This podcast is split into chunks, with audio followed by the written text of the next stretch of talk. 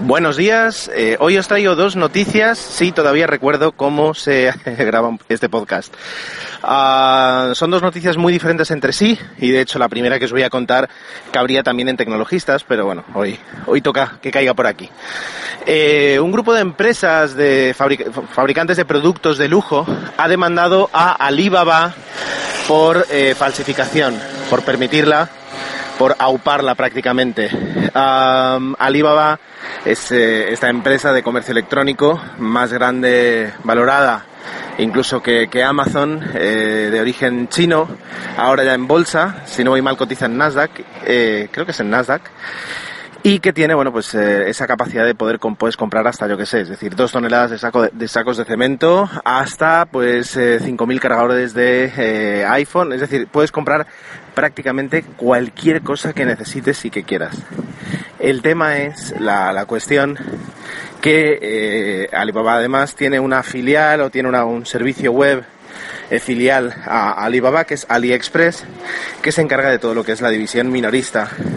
Y si habéis mirado poco, eh, eh, si habéis mirado un poco, si habéis entrado alguna vez en, en esa página y si no, bueno, no sé si recomendároslo, porque por una parte eh, puede, puede causaros eh, una, como digo yo, una comprera, unas ganas irrefrenables de comprar cualquier chorrada que haya por allí, aunque también a veces se pueden encontrar cosas muy interesantes. De hecho, todas las veces que yo en tecnologistas he hablado de la SJ4000, de la cámara de acción, la cámara de deporte, como la queréis llamar, que es eh, la versión barata de, de la GoPro, pues eh, la compré allí y, he comprado bastantes cosas con, con, una, buena satisfacción. La cuestión, eh, si entráis allí y os ponéis a buscar, vais a encontrar muy fácilmente todo tipo de falsificaciones. Desde camisetas de equipos de fútbol hasta teléfonos que dicen que es algo y que no lo son. Basta con ver el precio para darse cuenta que un bolso de hombre marca Polo pues no te va a costar 14 euros el original. O sea, deberías saber, y si no lo sabes es que tienes un problema, que lo que estás comprando no es un producto original. Pero bueno, justamente por eso eh, ha caído la demanda. Es decir, eh, de hecho viene por la parte de Gucci, de Yves Saint Laurent, creo. Es decir, eh, una, son varias, varias marcas controladas por una misma empresa que ha decidido pues ya no demandar al productor y tal vez ahí la noticia no han demandado al productor al, a la pequeña fábrica china que los produce y los comercializa a través de Alibaba sino a la propia Alibaba por el hecho de eh, permitir de hacer negocio eh, y de ganar dinero a través de lo que otros uh, otros fabricantes están produciendo. Así que eh, bueno, no, no, no, no tiene más recorrido, esa es la noticia en sí. Y era lo que, lo que os quería contar. La segunda noticia, eh, como siempre, las dos noticias están, tuiteadas a través de a través de mi cuenta de Twitter de arroba 7 la, otra noticia es la muerte de 15 mineros en Colombia. Es una noticia pequeña, eh, pero me ha asombrado porque no tenía ni la más remota idea de que eso había sucedido.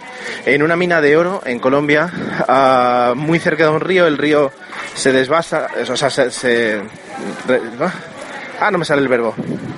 Rebasa, no es eh, transborda, no eh, se re, sí, el, río rebosa, uh, creo que es así, disculpadme si me he equivocado.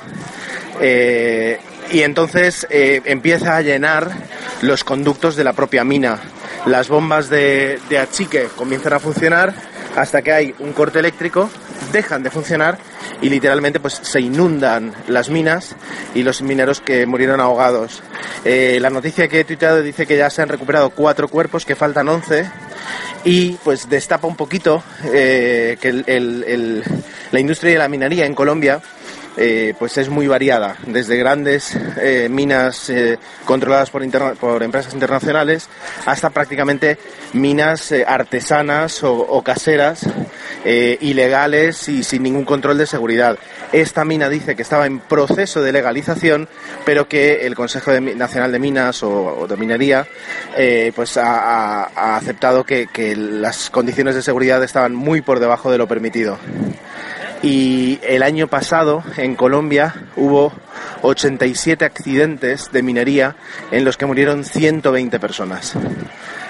eh, lo he querido comentar porque es un poquito el propósito de este podcast, traer estas noticias que, que no creo que vayamos a ver en ningún, en ningún otro medio, eh, a no ser que, que, busquemos, a no ser que, rasquemos un poquito, y sin embargo pues no deja de ser trágico y no deja de, de mostrarnos una realidad que, a la vez la tenemos muy cerca. Y esto es todo, esto es todo lo que tengo que contaros hoy desde el Mercadona, como ya podréis observar, disculpas por, por el ruido. Eh, espero que tengáis un muy buen fin de semana y que disfrutéis cada minuto. Un abrazo. Adiós.